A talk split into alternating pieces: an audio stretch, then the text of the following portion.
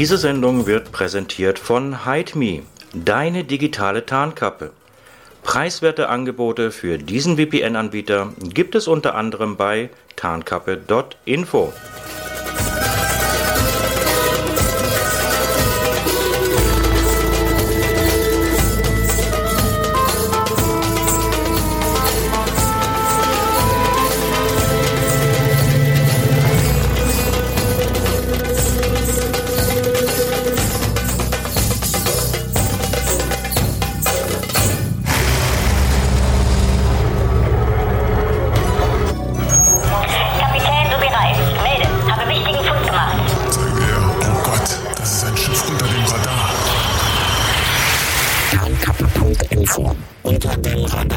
und herzlich willkommen. Live aus dem U-Boot Tarnkappe Info, der Podcast unter dem Radar. Mit Kapitän Lars Sobirei. Und diesmal bin ich ins schöne Düsseldorf gefahren.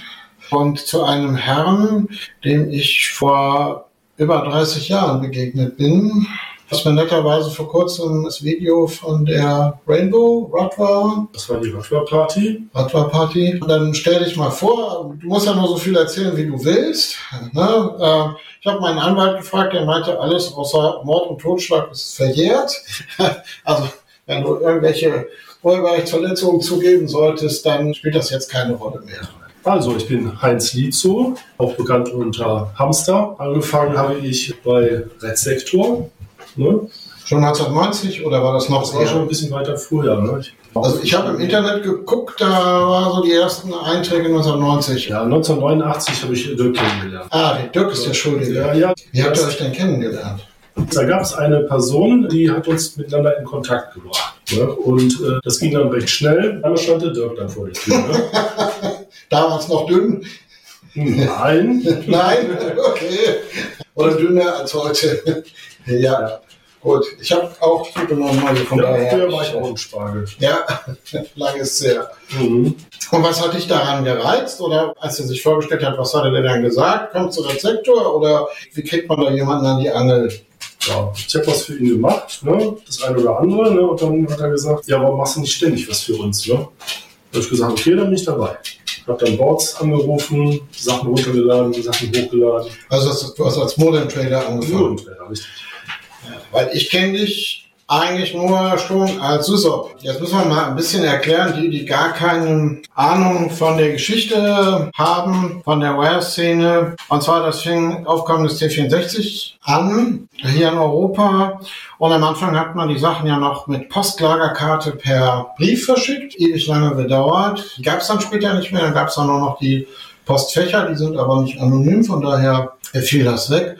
Und die Polizei, die tappte so noch so ziemlich im Dunkeln, auch noch einige Jahre später. Heute gibt es Spezialabteilungen der Kriminalpolizei, die sich nur mit Cybercrime beschäftigen, aber damals, also die waren mit der Materie völlig überfordert. Und dann gab es zwar theoretisch zwar schon das Internet, aber das war halt nur verfügbar für Professoren, wissenschaftliche Mitarbeiter und Studenten. Und unser einer war keiner davon. Und dementsprechend sind die Dateien über das ganz normale Telefonnetz verschickt worden. Damals noch Deutsche Post, heute Telekom. Und wer Glück hatte, hatte noch eine analoge Leitung. Er konnte dann Blueboxing machen. Ich hatte das Glück, aber nicht alle Leitungen. Da musste man dann schon ganz gut aufpassen, wo man Shitloader getrieben hat. Als dann das Internet Einzug gehalten hat, aber das war ja weit später, erst zur Jahrtausendwende, hat sich das Ganze dann auf das Internet verlagert. Und was hat dich dann überhaupt gereizt an der Cracker-Szene? Ja, im Grunde habe ich schon immer was damit zu tun gehabt. Schon, ich hatte mal einen 64er, Mhm. davor den VC20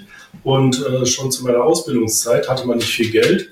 Ne, und dann hat man sich mit seinen Freunden, seinen Arbeitskollegen dann getroffen und hat dann ausgetauscht, was man halt hatte. Ja, Ne? Das Geld saß halt nicht locker. ja, ist richtig. Ne? Man hatte seine beste Bude, sein erstes Auto und da blieb ja gar nichts mehr übrig. Ja, ja. Ja gut, dann hätte es ja gereicht, wenn du auf dem Schulhof nur Disketten getauscht hättest oder mit Freunden. Ja, da war ich schon älter. Da gab es nur Taschenrechner. Die waren noch sehr groß und klobig, Ja. nicht wie heute. Klötze, die hat man dann programmiert und dann, wenn man sie ausmachte, war das Programm weg. Ja.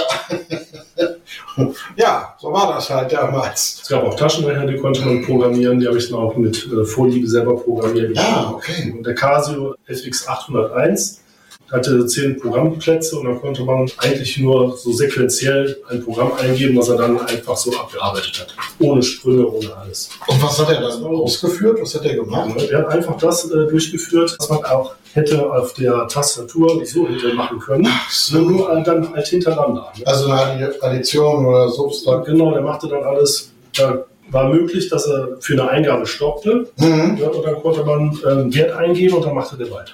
Dann konnte man so verschiedene Formeln eingeben. Man bearbeitete das Programm dahingehend, dass man zum Beispiel Trigonometrie und sowas äh, schon fertig auf Programmplätzen hatte und dann quasi eine Taste drücken konnte. Ja. Und dann äh, lief das Programm ab und man hatte zum Beispiel äh, eine trigonometrische Funktion, wo man die Entfernung oder die Höhe oder so ausrechnen konnte. Einfach schon fest programmiert. Aber wenn du das Ding ausgemacht hast, also speichern Das- konntest du nichts, dann das- war alles weg. Das war, also wenn man die Batterie rausgemacht hat bei dem. Okay. konnte das schon behalten. Aber wenn der Strom dann weg war, dann Wenn ich die Batterie rausgemacht Okay. habe, war weg. als Modem-Trader. Ja, die entscheidende Frage war ja, welche Mailboxen sind in meiner Stadt? Also ich habe ja damals auch in Düsseldorf gewohnt. Das war aber dann schon Anfang der 90er und äh, das unter anderem auch du. Da war es natürlich recht günstig. Ich glaube, so nach 18 Uhr hat er einmal in der Stunde nur was berechnet und bei Fernzone, da waren natürlich die interessanteren Boards. Da ging das natürlich sehr viel schneller und am besten du hattest eine schöne Lautstärke, damit du mindestens mal einen Ping bekommen hast, ein Groschen durchgefallen ist. Aber wenn du ins Ausland angerufen hast, ohne irgendwelche gebührensenkenden Maßnahmen, um es mal nett auszudrücken, dann ähm, hättest du am besten gar nicht erst angefangen. So, wie bist du dann vom Modem-Trader zum SysOp geworden? Ich meine, hier gab es ja schon viele Boards in Düsseldorf. Oder war das eine logische Weiterentwicklung? Ja, man hat sich umgesehen, was gibt es für Software. Ne? Und als wir dann gehört haben, dass AmiExpress so das führende BBS-System ist und dass einige von uns das schon hatten, in Amerika war das online, hier auch in Deutschland gingen einige mit AmiExpress online, ne? habe ich mir gedacht, ja, probieren wir es mal aus. Dann habe ich mir noch eine Telefonleitung dazu besorgt und dann konnte ich dann schon mal mit zwei Leitungen konnte ich schon was machen. Ja, das war schon eine ganze Menge. Ich glaube, am Schluss hattest du drei. Am Schluss drei sogar. Ja, ja, das war ziemlich viel. Aber die ISDN-Zeiten hast du dann Ja, auch noch mit. auch noch gerade angekratzt, ne? bis 95. Ne? Oh, so lange warst du noch. War das Ding 95 gewesen. Ich habe natürlich ein bisschen nach dir gegoogelt und wenn ich nach Hamster gesucht habe, habe ich natürlich Hamster gefunden. Gerade bei der Bildersuche. Wie kam es denn zu dieser Namenswahl? Äh, Das ist schon in den 64er Zeiten so gewesen. Da habe ich meine Disketten auch meistens umbenannt ne? und dann da gab es Eaglesoft, Ja, wie die, wie die alle hießen, oder oder einfach Hamstersoft. Ne?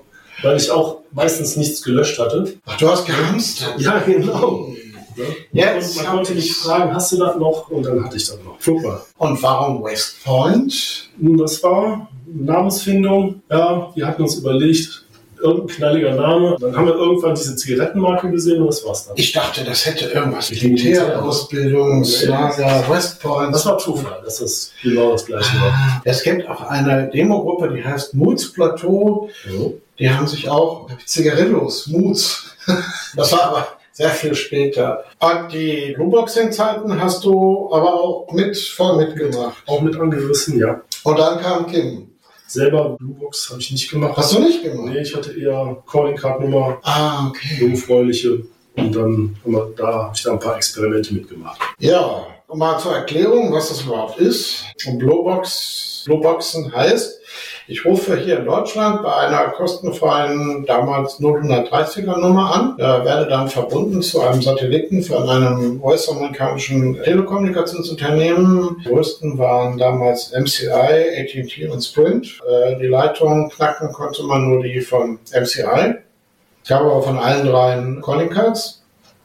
Das waren nichts anderes als Telefonkarten für amerikanische Bürger, die dann nach Angabe ihrer Kartennummer, die hat man dann telefonisch der Dame dann angegeben. gesagt. Das war dann AT&T, how can I help you? Der Mhm. bekannte Spruch. Yes, I want to call. Genau. Da habe ich Nummer genannt, die ich anrufen wollte. Und dann, äh, your calling card, please.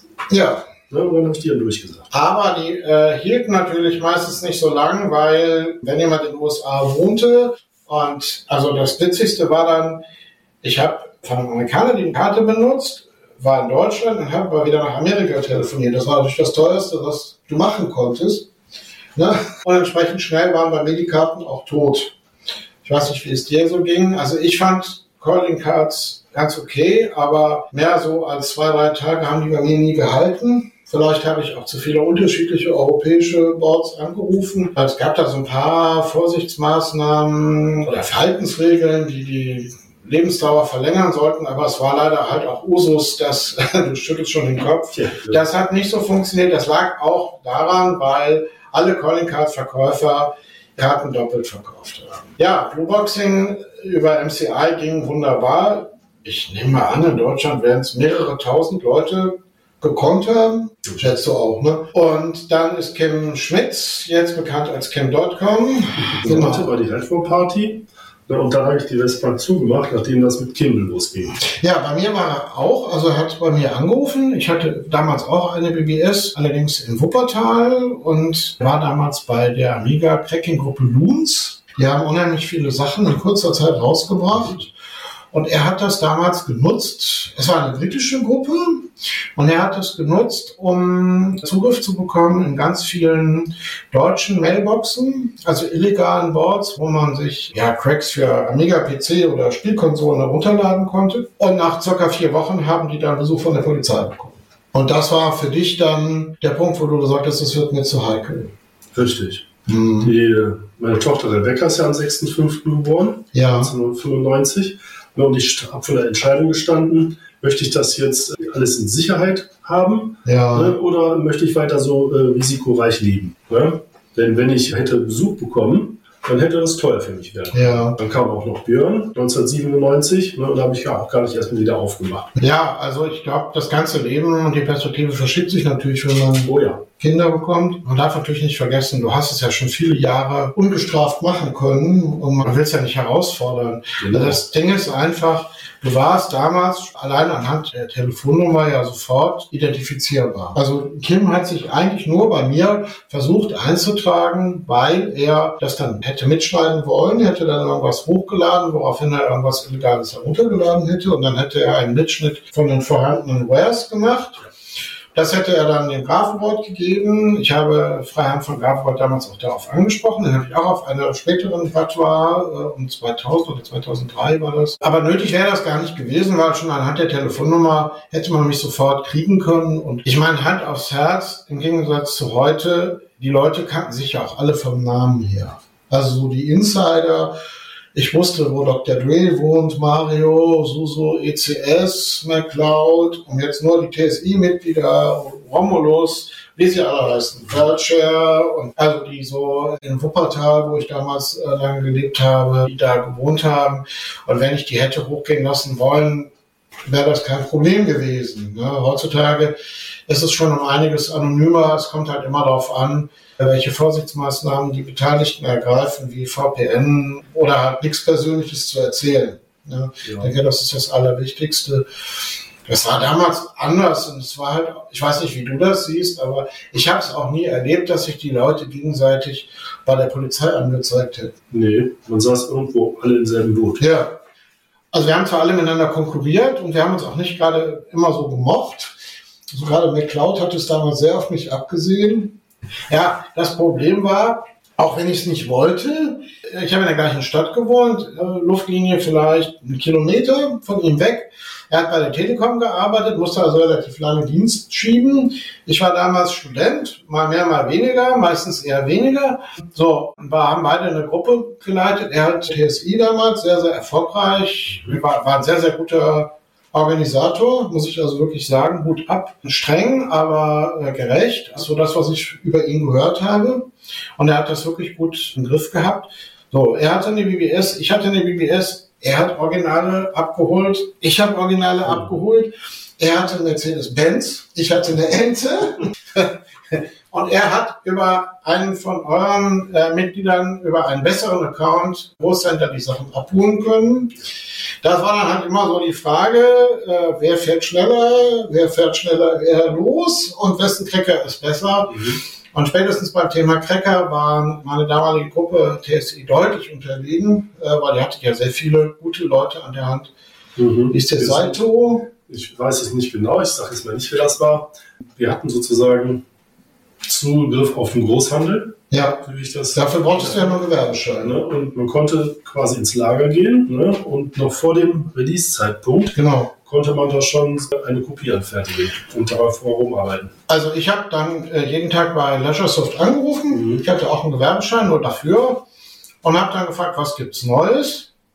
Und das dann gecheckt und habe dann nochmal angerufen, um, wie viel Uhr ich das abholen darf, weil die haben das natürlich so gemacht, die Großkunden, die viel gekauft haben, durften dann früher dahin. Und so ein kleiner Heinz Winnie wie ich, der nur von jedem Release eins gekauft hat, was war ja gar nicht auffällig, der durfte dann erst eine Stunde oder zwei später die Sachen abholen.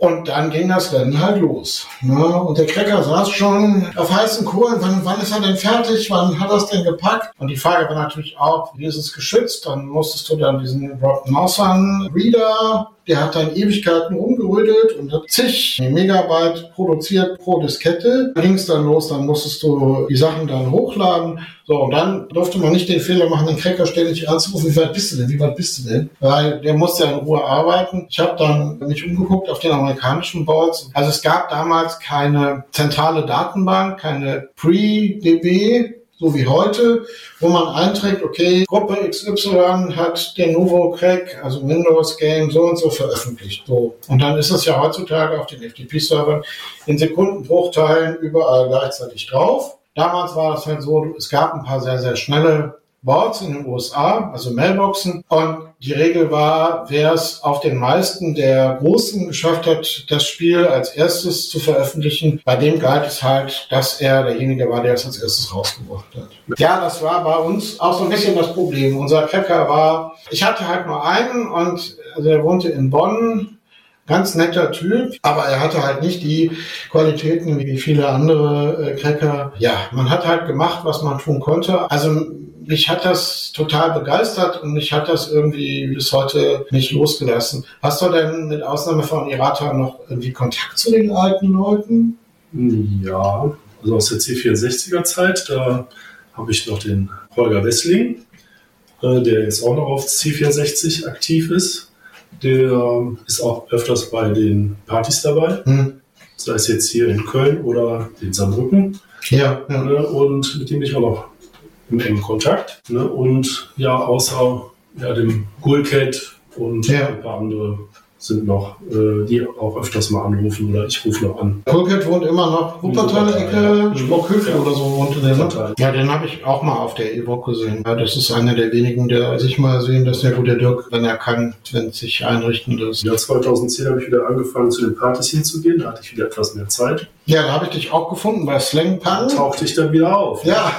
Aus der Versenkung. War aber arbeitslos, weil Ah, ne, mein Wissen ist sozusagen mit der alten Technik untergegangen. Ich schließe mal den Modem an, dass es auch wirklich, wirklich läuft. Hast du das damals beruflich gemacht? Nee. äh, mir angeeignet.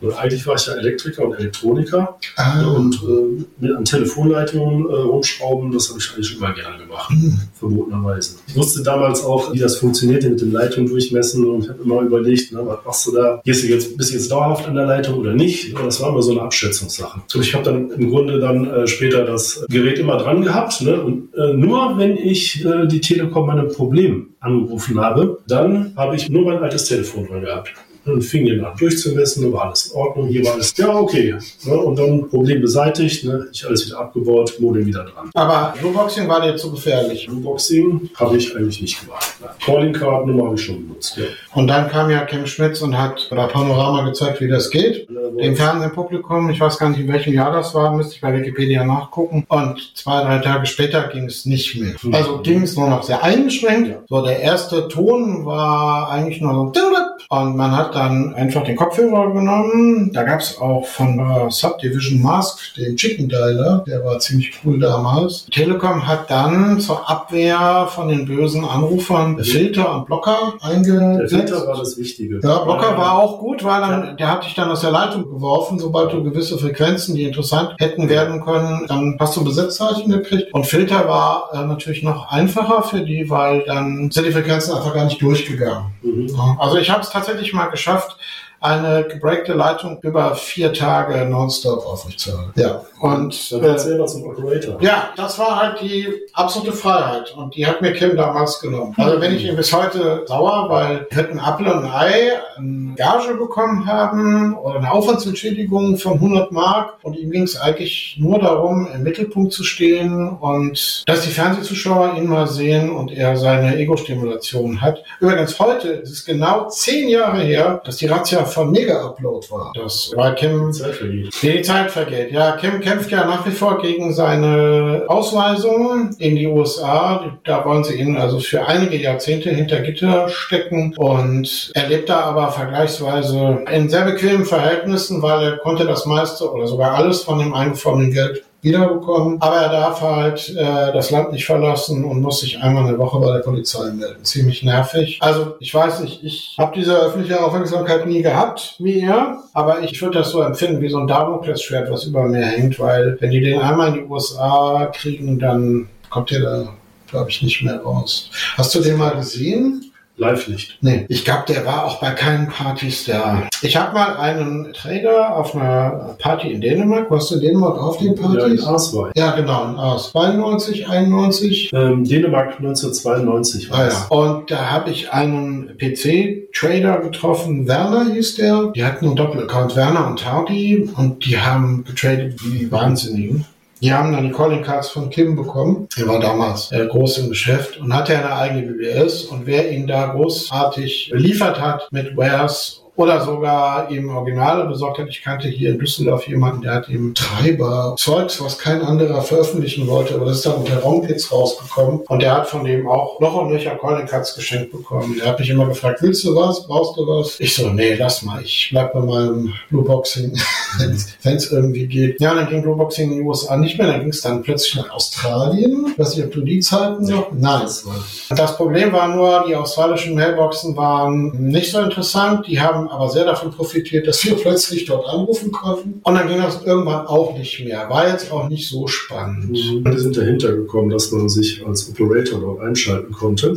Ja. Und wer pfiffig war und es herausgefunden hatte, wie es geht, hat sich dann als Operator in andere Gespräche eingeklinkt und hat den Operatoren zugehört, wie sie die Calling Cards entgegengenommen haben. Und hat die dann auch Und mitgeschrieben. hat dann mitgeschrieben. Ah, weil ich kenne das mit den Calling Cards eigentlich eher so, was ich mir sehr, sehr mühsam vorstelle. Ich habe es auch nie probiert, dass du die Leute anrufen musst, tatsächlich in den USA, um zu behaupten, du wärst von AT&T und es gäbe einen Sicherheitsvorfall oder irgendeine andere Ausrede und du wolltest jetzt mal die Kartennummer. So, aber das, was du da an Geld investiert hast für den Anruf, war dann schon mindestens fast genauso viel Geld wie die Calling Card, die du dann für vielleicht zwei Tage benutzen konntest. Und ich hätte auch keine Lust gehabt, da mehrere Tage irgendwelchen Leuten auf den Keks zu gehen, um denen irgendwas abzuschwatzen. Das muss ich also ganz ehrlich sagen. So, das heißt, du bist eigentlich Elektroniker, aber hast du denn irgendwas aus der Szene in deinem Berufsleben einsetzen können, unterbringen können? Nein, da hatte ich eigentlich nichts mehr zu tun. Also viele sind ja im IT-Bereich oder programmieren Spiele oder hier Carnivore ist, glaube ich, auch freiberuflich tätig. Aber ich glaube, der ist schon in, in Ruhestand. Sich seine goldene Nase verdient als Chef und Ah, okay. jetzt hat er Freizeit. Ja, ich glaube, mir wäre zu langweilig. Ich brauche immer irgendwas zu tun. So sehr langweilig ist ihm eigentlich nicht. Ich habe ihn schon öfters mal getroffen. Ah, schön. Ne? Ihm geht's gut. Ja, bestell mal schöne Grüße. Beim nächsten. Wenn es wieder geht und das in Ratingen das Talschlösschen wieder aufmacht äh, Ah, ja. und ich wieder hin kann, ne, dann, also mal ohne Test und so. Ja, aber das kann leider noch was dauern. Ja, das ist dauert noch. diese Pest vorbei ist, muss ich also wirklich sagen. Wer gerade das Trappeln gehört hat, das war der Hund. Wie heißt die Hündin? Sophia. Sophia. Sophia ist 14 und liegt jetzt auf ihrem Körbchen und träumt, zuckt so vor sich hin, Ja, jetzt nicht mehr. nicht. Eben hat sie die Tüte untersucht, wo mein Mikro drin war. Da war aber gar nichts Interessantes. Ja, aber jetzt schläft sie. Ne? Also nicht wundern, wenn es mal trappelt, dann ist es die Hündin. Damit holt sie sich aus, das ist schon mal gut. Evoke und Revision oder die, die Demo-Szene-Partys, du nutzt es dann, um die alten Leute zu treffen oder... Ja, ja, aber das ist sehr, sehr viele neue Ja. Gesichter waren das. Für mich zu Anfang. Ja, Bin dann mit meinem Equipment da aufgeschlagen, ja, habe ich dann eingebracht, ne, habe da mitgeholfen, die Unterstützung geliefert, Ja. die nötig war. Bei der Stimmabgabe geholfen zum Beispiel. Du warst auch dabei, als ihr auf der Cebit die Demo-Competition gewonnen habt. Ich habe bei Ja. Facebook das gesehen, das musst du mal erzählen. Das, ihr habt, glaube ich, gegen Sanity sogar den ersten gemacht. Ne? Ja, das war überraschend. Ja. Die waren ja demomäßig auch sehr gut drauf. Ne? Ja. Und, äh, wir hatten, sage ich mal, richtig Glück gehabt. Das sieht man auch, wenn man sich das Video anguckt, was die Leute sich da abgeholt haben. Wem geben wir denn jetzt äh, den ersten Preis und, wem, und warum? Die haben sich wirklich, wirklich schwer getan. Mhm. Vielleicht war es das Klavierstück am Ende. Das sehr bekannte. Ne? Wie hieß das nochmal? Bösendorfer. Genau. Also die Melodie würde ich noch im Kopf hinkriegen, aber den Namen hatte ich jetzt nicht mehr präsent. Ja, ja, ja, vielleicht war es das. Also von den Effekten her war das ja, glaube ich, relativ gleich auf mit, mit Sanity. Ja, und die Musik, ja, die war ja auch bärenstark. Mhm. Das war wirklich Kopf von Kopf. Ja, ja, ja, das sieht man äh, sehr genau. Und die haben natürlich auch nicht so diesen ja, Szene-Background. War der Hauptpass ein Auto? Opel Kadett oder was war das? Irgendwas, ein kleiner Kompakter war das. Ja. Ja, ich meine, da haben ja jetzt zwei oder drei Leute dran gearbeitet. Musiker, Programmierer, Grafiker. Mhm, ja. Habt ihr das Auto dann in drei Teile geschnitten oder?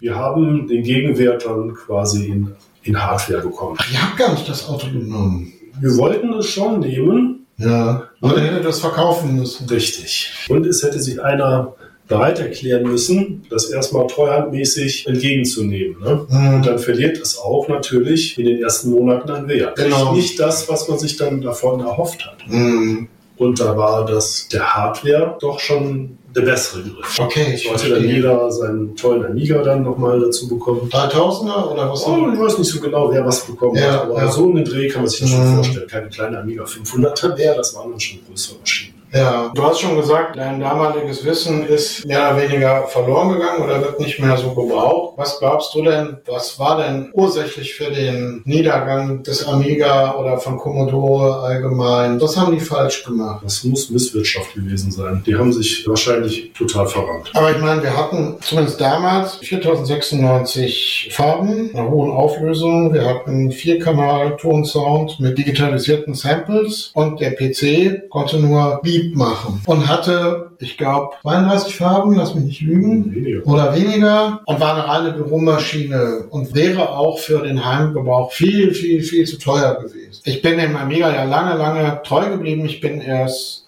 2000 habe ich meinen ersten PC erst angefangen zu benutzen. Ich habe mich standhaft geweigert, weil für mich der Amiga immer noch der bessere Computer war. Ich hatte damals einen 4000er mit 68060 und 50 Megahertz. Das Problem war nur, das interne Laufwerk war kaputt. Ich konnte also, weil du das Amiga OS 3.1 oder 3 oder 3.5, dann kam das 3.8, wenn du das hättest updaten wollen, hättest du das nur mit Diskette machen können und das konnte ich halt nicht. Ne? Das war das einzige Manko. Und dann fing das so Ende der 90er ganz dramatisch an, dass du die Webseite nicht mehr benutzen konntest, weil der Browser das nicht konnte. Ja, Java kam immer mehr auf, JavaScript, Flash und solche Geschichten. Und da ist der Amiga ausgestiegen. Ne, Es ist dann immer wieder gesagt worden, ja, hier ist eine neue Version. Ich bin dann auf die Seite gegangen, was weiß ich, Spiegel Online, also ganz normales Newsportal, bomb, kackte ab.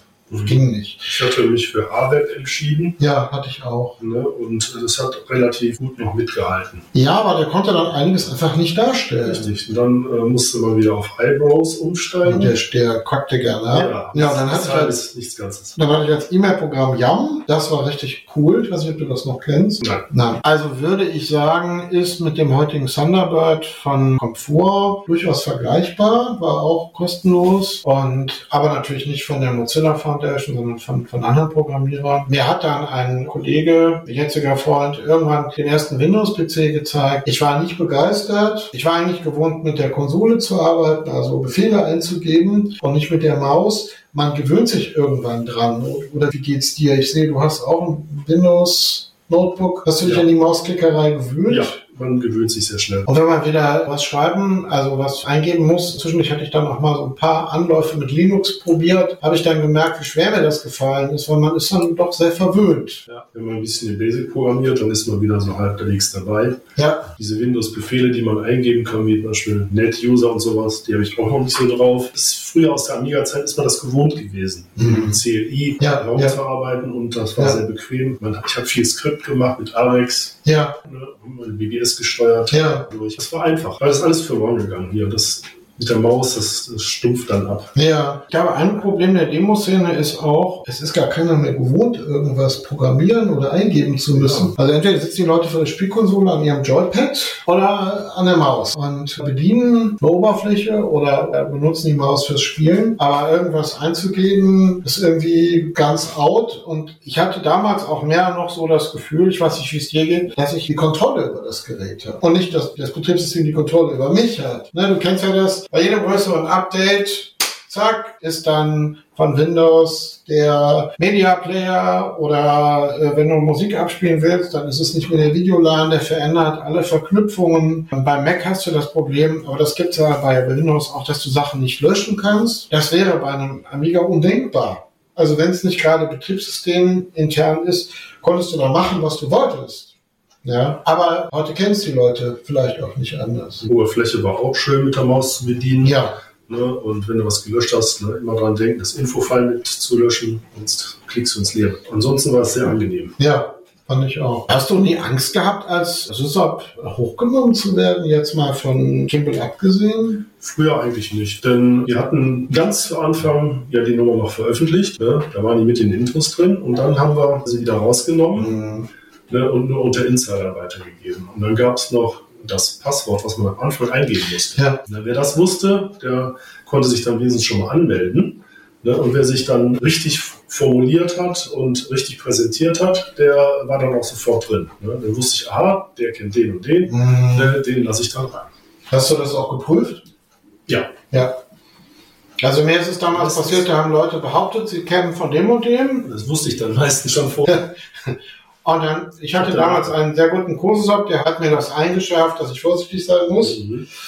Es gab da auch gierigere Vertreter. Das waren dann auch diejenigen, wo die Polizei als erstes war. Und dann habe ich dann den Leuten, die angeblich referiert haben oder die in anderen Boards drin gewesen sein sollen, habe ich dann angeschrieben, bekam keine Antwort. Und dann kam derjenige dann wieder und meinte dann, ja, wie sieht's denn jetzt aus? Ich habe ja immer noch keinen Zugriff. Kleinste Level war 10, Lamer. Ich das noch richtig in Erinnerung? Meine ich. Und weil da konntest du nur O machen für Chat, C für Comment to Sysop und G für Goodbye. Mehr ging ja nicht. Und dann habe ich dann gesagt, hier, ich habe dir doch da und da wie vereinbart eine Nachricht geschrieben, klack, waren die weg. Und dann wusste ich, okay, da stimmte was nicht. Da hat jemand seine Fantasie freien Lauf gelassen und es, darauf hatte ich keine Lust. Ja, und ich denke, was als Sysop auch wichtig war, keinen zu verarschen. Gerade wenn man auch Sachen verkauft hat. Ne, das wäre sonst auch auf die Dauer brandgefährlich geworden. Und ich war eigentlich immer nett zu allen. Der Ruf, den du hast. Gab ja auch arrogante Leute, aber da hast du ja nie zugehört. Oder hast du sonst noch irgendwelche Sicherheitsvorkehrungen getroffen? Nee, bei mir sind auch welche ein- und ausgegangen, die auch mal den einen oder anderen 50er da gelassen haben. So ist Ja. das nicht. Hat mir dann wenigstens geholfen, ein bisschen an Leerdisketten zu investieren, wenn ich alles sofort wieder löschen muss. Ja, als Hamster ist das sehr das wichtig. Seine Höhle ausbauen. Du hast aber keinen Amiga mehr. Der steht oben, aber den habe ich schon lange nicht mehr angemacht. Okay. Demnächst, äh, wenn ich oben renoviere, wird er wieder aufgebaut, nachgeguckt. Emulator ist nichts für dich. Ja, ich habe schon ein bisschen angefangen, aber bisher noch nicht. Also ich kann WinUAE nur empfehlen. Ja. Also ich habe mir damals, vor anderthalb Jahren, habe ich mir den geben lassen und ich habe dann eine fertig vorbereitete Workbench und Work-Partition mir schicken lassen und dann habe ich das einfach als Laufwerke eingetragen. Davon soll er booten und dann lief das. Mhm. Und das läuft, Das läuft eigentlich ganz dann auch machen. Ja, ja, klar, das ist schon vorbereitet mit UAE. Ne? Und da werde ich dann, wenn ich mal ein bisschen Zeit habe, wieder ein bisschen dran rumbasteln. ja, Ich habe jetzt die Version 4.9.0 am Start und wenn ich mal Zeit habe, bastle ich mal wieder dran rum. Es existiert noch ein kleines Backup von Ignition bzw. von Restpoint. Ja, Da kann ich noch mit rumspielen. ah, okay. Mi Express gibt es ja auch noch. Gibt's immer noch. Ja. Okay. Oh, gutes war. Ja, Macht er das noch? Wie hieß der Programmierer nochmal? Oh, Amerikaner war das. Ja, ja. Lightspeed Technologies war die Firma von ihm, aber ich komme jetzt nicht auf seinen Namen. Hast du denn, als dein Kind geboren wurde, bist du dann ganz ausgestiegen? Oder hast du da diese Telnet-Zeiten noch mitbekommen? Telnet habe ich schon früher gemacht, auch E-Mails früher schon, auch schon mit dem alten Amiga 1000. Ja. Da ging das schon. Da habe ich dann sozusagen eine Software aus den USA bekommen, wo ich dann den UUC ICO starten konnte und quasi das Internet so E-Mail-mäßig und News-mäßig pollen konnte. Damit habe ich schon ein bisschen was gemacht. Und dann der Schlussstrich kam erstmal, bin Mhm. erstmal ganz zurückgezogen, Ja. auf die Firma konzentriert. Ne? Das ist erstmal so Ne, weil das- Das hat ja auch manchmal brach gelegen. Ne? Manchmal bin ich äh, freitagsabends äh, nach Bonitas von der Arbeit nach Hause gegangen. Ne? Da war die Westpoint wieder abgestürzt. Einmal war das so heftig, dass ich dann montags morgens wieder zur Arbeit erschienen bin und hatte noch nicht geschlafen. Oho, Einmal war das so. Ne? und was ein richtiger Saison ist, dem lässt das kennt keine. Ruhe, Nee, bis das Ding wieder läuft. relativ wieder. Ja, das kenne ich von einem anderen Saison. Da hatten wir uns das erste Mal getroffen. Der hat so 40 Kilometer entfernt gewohnt und hier Celtic Pass, sagt ihr das noch was? Essen war das, also war ein bisschen weiter weg. Ähm, den haben sie auch hochgenommen, Anfang der 90er, irgendwie 93, 94. Und dann hat er zufällig probiert und seine Modems nahmen nicht ab. Und dann fing er erstmal an, zu Hause seine Frau anzurufen, ganz hektisch. Hör mal, Ada, mach mal den Amiga neu an. Start ihn nochmal neu, ich will gucken. Ja, der fuhr dann neu hoch, aber es lief trotzdem nicht. Ja, dann hat er das Meeting abgebrochen, nach Hause gefahren. Der hatte keine Ruhe. Das kannst du vergessen. Wir haben es das erste Mal im Real Life gesehen. Das war damals ein Gruppenmeeting von Decade und wir kamen von überall aus NRW und der war dann weg. Da war auch nichts zu holen. Aber gut, ich kenne es ja selber. Ich war jetzt nicht ganz so heftig drauf, aber wenn ich wusste, mein Board lief nicht, das hat mir auch keine Ruhe gelassen. Hast du denn mit der heutigen Szene noch irgendwie was zu tun? Nein, direkt nicht mehr. Ich meine, das läuft ja jetzt alles über IRC, FTP. Ich weiß nicht, wie es dir geht. Ich konnte diese ganzen, äh, auch wenn es super schnell sein mag, aber diesen, diesen FTP-Sites konnte ich nie was abgewinnen. Also ging, war für mich die Atmosphäre damit verloren. Es gab keine ASCIIs, keine ANSIs. Es wurden keine Nachrichten geschrieben. Es ging nur Upload, Download. Und selbst das haben nur Skripts gemacht, Ja. meistens. Oder wie siehst du das? Ja, man hatte seine Fenster in dem FTP-Programm ne, und hat einfach nur raufgeschoben, runtergeschoben, das war's. Hm. Keinerlei Informationen, vielleicht mal das eine oder andere Infofile dabei, aber das war's. Hm. Da war nichts. Also ich fand das uninteressant. Also schön, dass man so schnell einen Zugang hatte, ja, weil äh, die FTP-Server haben eine Geschwindigkeit, ein Vielfaches von einem normalen DSL-Anschluss. Die meisten sitzen direkt in den Rechenzentren drin. Also da hat jemand einen Server gemietet. Aber weißt du, früher gab es da noch Kriege, E-Alls, also irgendwelche Nachrichten an alle, wo sich jemand aufgeregt hat. Und unser Crack war aber schneller und die sind scheiße und euer Release läuft nicht und, und so weiter und so fort. Und Demo-Szene bei der Demoszene. Ja, ab 2010 bin ich dann wieder zur, zur letzten Breakpoint. Mhm. Als ich gesehen habe, wie das Motto hieß, dann habe ich mir gedacht, oh, nichts für hin, sonst ist es zu spät. Ja, Du warst ja dann. du warst dann auch, ja. Like there's no tomorrow hieß ja das Motto. Ja, ich dachte, richtig. oh oh. Ich hatte da schon jahrelang nur mir die Sachen runtergeladen, mir auf den Rechnern angeguckt ne, und auch hier die Demos ein bisschen in der Belegschaft verteilt, wer es sehen wollte, Ja, hat's ja. von mir bekommen. ja. Und dann hieß es, Frau, wir packen die Koffer, wir fahren hin. Ach, dann hast du deine Frau mitgenommen? Ja. War das nicht langweilig für die? Hm, ja, Also ich nehme meine Frau nie mit, weil die, ich meine, die versteht ja nicht, worüber wir da sprechen. Ja. was hat die die ganze Zeit gemacht? Däumchen gedreht. die hat sich alles angeguckt, ja. Okay. Hotel war nicht weit weg, also Gut, okay, das, nee, die lasse ich zu Hause. Das, also nicht, dass ich nicht dabei haben will, mir ist es egal, die kann gerne mitkommen, aber ich glaube, das ist zu eintönig. Und nur im Hotel rumhängen wäre jetzt auch nicht unbedingt meins. Also, mir fällt jetzt eigentlich nichts mehr ein. Ich habe mir jetzt auch keinen riesen Katalog gemacht, ne, an Fragen oder so. Das, was mir wichtig ist, Darüber haben wir gesprochen. Ich wollte einfach mal so aufzeigen, wie ist denn das? Wir hatten das alles angefangen. Wie hat man die Disketen damals verschickt und später dann über die Telefonleitung verteilt. mhm. Heute ist es ja wieder anders und wer weiß, was in zehn Jahren ist. Wahrscheinlich lachen sie über den Datensatz von heute. In zehn Jahren lachen sie sich wahrscheinlich tot. ja. Ne? Wenn dann nur noch 8K-Filme gestreamt werden oder keine Ahnung. Wobei ich mich dann auch frage, das macht den Film ja nicht besser. Nee. konntest du auch in den Pfeifton erkennen, welches Modem an einer, an einer Leitung war. Ja, Das war auch ne, eintönig. Ich habe immer wieder selbe Melodie irgendwie gespielt und dann wusstest du genau, oder? wusstest du, dass ich mit dem Akustikkoppler angefangen habe? nee. Ja, am C64er. Das war so ein Ding, was man am Telefon überschneiden musste.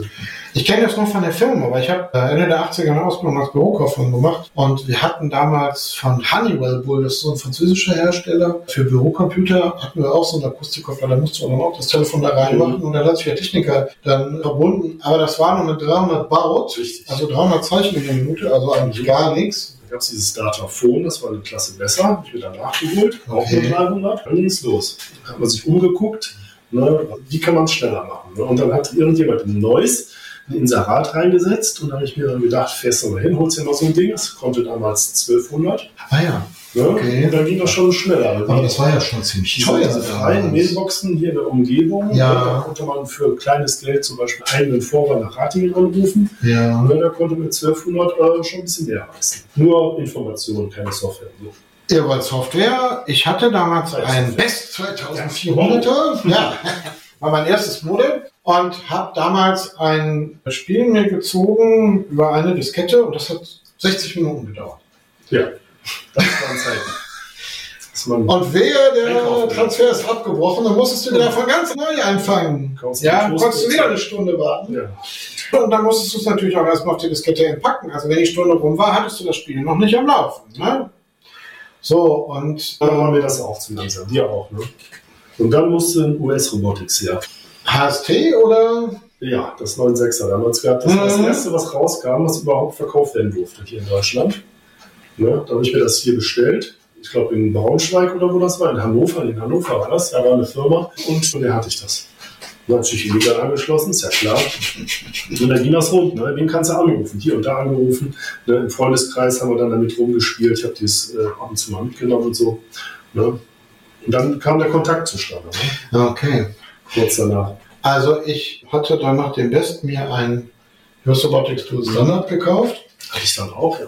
Weil das war ja damals quasi so die Lamer Protection, Mhm. die du bis, sagen wir mal, 92 ungefähr hattest, weil die Leute mit ihrem Zyxel-Modem, die nur V32 bis konnten oder V42 bis, das waren Open Source, also öffentlich zugängliche Transferprotokolle, die haben auf einem Just Robotics nur einen 2400 Baut Verbindung hinbekommen. Die haben erst miteinander versucht zu kommunizieren bis sie es dann aufgegeben haben, dann haben sie es auf der untersten Ebene dann hergestellt, aber du bist dann in diesen Boards sofort rausgeflogen, weil du dann als Lehmer dich geoutet hast. So, und um das zu umgehen, habe ich mir damals noch ein Dual Standard gekauft. Das hat 1600 D-Mark Ja. gekostet. 1600 Euro.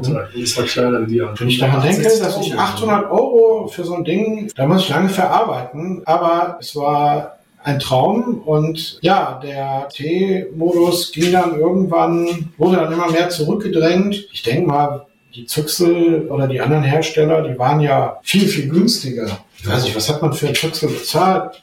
200, 300 Euro äh, D-Mark oder so und keine 1600. Aber ja, HST war halt deren eigener Übertragungsmodus und äh, in manchen Mailboxen habe ich dann auch direkt ein, ein Abo angeboten bekommen, hier bei Selim und Rudi. Mhm. Die wollten mir da direkt ein Abo verkaufen, Ja. weil ich ja ein Lamer sein muss. Ne? Und Ja, geschäftssüchtig. die waren sehr geschäftstüchtig, die haben aber auch sehr viele Originale supplied. Ne? Hier, Mhm. das Sub-Zero, Selim und Rudi, die drei. Ah, ich komme nicht mehr auf den BBS-Namen. Die. War auch Essen, war Mhm. auch Ruhrgebiet. Naja, konnte ich dann auch erst wieder anrufen, als ich dann das bessere Modem hatte, um dann festzustellen, dass da nicht so viel los war. Habe ich dann auch nicht mehr angerufen. Hat sich einfach nicht gelohnt. Ja, also für mich war das damals total faszinierend, weil es einfach was Verbotenes war. Also ich bin da nicht so reingerutscht wie du, der einfach jemanden kannte, sondern ich habe diese Crack-Intros gesehen. Natürlich hat man in der Schule oder in der Ausbildung Disketten ausgetauscht. Ey, kopier doch mal das Spiel, hast du nicht das Spiel? Und dann habe ich dann diese Crack-Intros gesehen und habe gesehen, dass die Effekte da drin teilweise besser waren als in dem Spiel selbst. Und dachte dann so, äh, PLK Hannover, Düsseldorf, die sitzen ja hier überall in Europa, teilweise Dänemark. Was ist da? Das möchte ich gerne kennenlernen. Und dann war ich erst in diesen Public Domain Mailboxen. Ja. Äh, Phobos hieß das Mailbox-Programm, wurde ganz anders bedient. Mhm. Aber AmiExpress war es halt, du hast nur einen Buchstaben benutzt, um das zu äh, steuern. Und bei Phobos musstest du halt mehrere äh, benutzen. Das war so eine ziemliche Umstellung. Ich Du hast, gewohnt. bitte? Ich war es gewohnt. Ja, ich später dann auch. In Krefeld äh, online gewesen. Ah, Das ging über Befehle. Ich Und, den äh, Programmierer kennengelernt. Es gab ja in diesen ganzen legalen Mailboxen überall auch illegale Wares. Mhm. Oder fast überall. Es gab in Düsseldorf nur eine legale Mailbox, wo es keine Wares gab. Und das war die Wanderer, weil der war komplett gegen Raubkopien äh, negativ eingestellt. Und Mhm. bei den anderen war es halt so, du musstest jemanden angeben, der eine Referenz für dich gegeben hat. Und sonst hast du diesen illegalen Bereich gar nicht gesehen. Und dann irgendwann, Aminet äh, habe ich auch angefangen. Ich war damals bei der Public Domain Club Auge 4000. Ja, tatsächlich. Ja.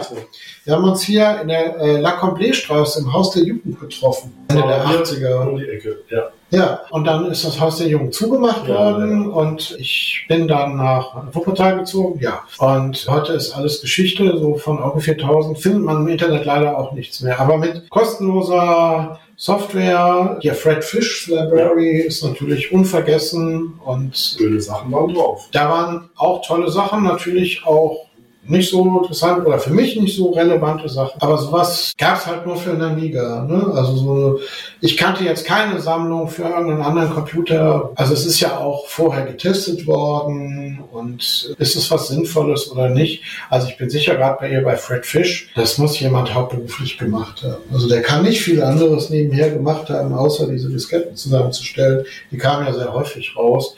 Auge 4000, die haben vielleicht im Monat eine Diskette veröffentlicht. Wir hatten damals in Düsseldorf einen Programmierer, der hat dann auch mal eigene Programme, also exklusiv dort veröffentlicht. Das war dann für die Community ganz spannend.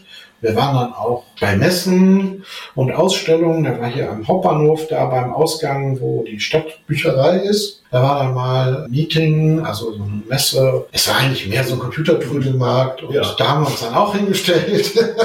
Die einen haben Schallplatten verkauft und wir haben halt unseren Club vorgestellt. Und so war das halt damals, ja. Und mit ein bisschen anderen Mitteln hast du es ja dann mit der Szene gemacht oder ich ja dann später auch. Mich hat das auf Dauer schon mehr gereizt, muss ich sagen. Wobei, ich bin irgendwann, wann das 94, bin ich komplett in die Demoszene, weil was ich halt in der illegalen Szene nicht so schön fand, war so dieses Ellbogen. Denken. Ne? Jeder denkt nur an sich und der eine gegen den anderen. Und also man hat sich nicht bei der Polizei verraten, aber Ellenbogen, ja. Ellbogen auf jeden Fall. Und das ging auch über den normalen Wettbewerb hinaus und auch mit unschönen Mitteln. Dann habe ich über bekannt, damalige Bekannte die Demoszene kennengelernt, war auch einige Jahre lang hintereinander zwischen Weihnachten und Neujahr in Dänemark, in Herningen oder auch in Aarhus am Anfang und fand das ganz faszinierend. Klar, die Leute von der Cricking-Szene habe ich dann natürlich auch getroffen, solche Leute wie dich. Ich hatte ja damals noch sehr lange Haare. Auf der Rad war, wo du das Video gemacht hast, Ja. umsonst reingekommen, weil Frauen hatten kostenlosen Zutritt. Und McCloud entdeckte mich, lief um mich herum, ich habe ihn nicht gesehen, ich war gerade in einem Gespräch, zog mich an meinen langen Haaren, die gingen bis zur Schulter, fast bis zum Boden runter und meinte zu mir, wenn du noch einmal schlecht über mich redest, dann hau ich dir einen in die Fresse. So war das damals. Ja, gut. Ich denke, das ist ein gutes Schlusswort. Hamster, vielen Dank, dass ich kommen durfte. Ich fand äh, super interessante Einblicke in die Vergangenheit, wie das so alles losgegangen ist. Ich habe ja da noch länger rumgefummelt, aber dich hat's ja dann irgendwann auch wieder zurückgezogen. Machst du das in zehn Jahren auch noch oder? Wahrscheinlich ja. Weil in zehn Jahren werde ich wahrscheinlich schon den Ruhestand erreicht haben. Ne? Vielleicht schon früher, man arbeitet dran. Man Ja, Ne? Dann habe ich ja Zeit. Das kann man ausfüllen. Ne? Wenn die Demoszene dann immer noch genauso frisch und frei hier rumarbeitet und kreativ ist, Denke warum nicht? ja. Gut, das denke ich war ein super Schlusswort. Dann euch danke fürs Zuhören und bis bald. Tschüss.